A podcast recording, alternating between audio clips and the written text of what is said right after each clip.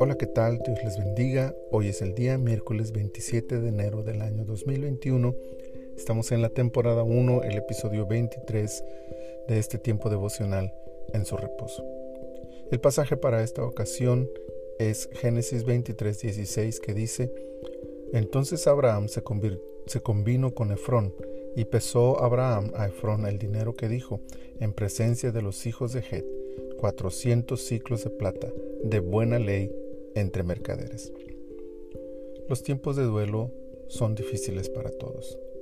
En medio del dolor, sin embargo, se hace necesario cumplir con los procesos para protocolizar y despedir el cuerpo del ser amado.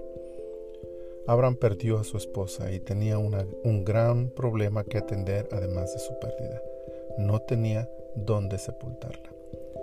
Había sido extranjero en la tierra con la promesa de que algún día su descendencia heredaría esas tierras, pero él no poseía ni un metro de ella.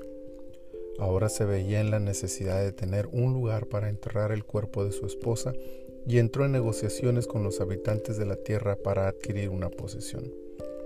Después de un proceso culturalmente aceptable, Abraham pagó el precio acordado y adquirió la heredad en negociación. ¿Cuántas veces hemos pasado por momentos difíciles y aún en medio de ellos tenemos que hacer otras cosas que aparentemente no tienen nada que ver con nuestra situación? Sin embargo, ese otro proceso es necesario para enfrentar y superar lo que nos lastima. Comprar una heredad, negociar un cambio en el trabajo, gestionar procesos administrativos ante el gobierno, o negociar acuerdos con personas que aparentemente no tienen nada que ver con nuestra situación, pero que al lograrlos abonarán a nuestro favor en el verdadero problema que atravesamos. Abraham, en medio de su tristeza, tuvo que negociar una heredad para poder enterrar el cuerpo de Sara. Pero lo que destaca de este versículo es que lo hizo bien, negoció y pagó el precio justo y añade el pasaje de buena ley, haciendo referencia a la calidad de la plata y por lo tanto a la forma que diríamos hoy profesional y de excelencia con que se condujo Abraham. Aún en los momentos más difíciles, enfrentemos las adversidades con entereza y cumplamos con nuestro deber aun cuando parezca que no tiene sentido o propósito. Pero sobre todo, hagámoslo bien, honrando al Señor, siendo justos y dando lo mejor de nosotros.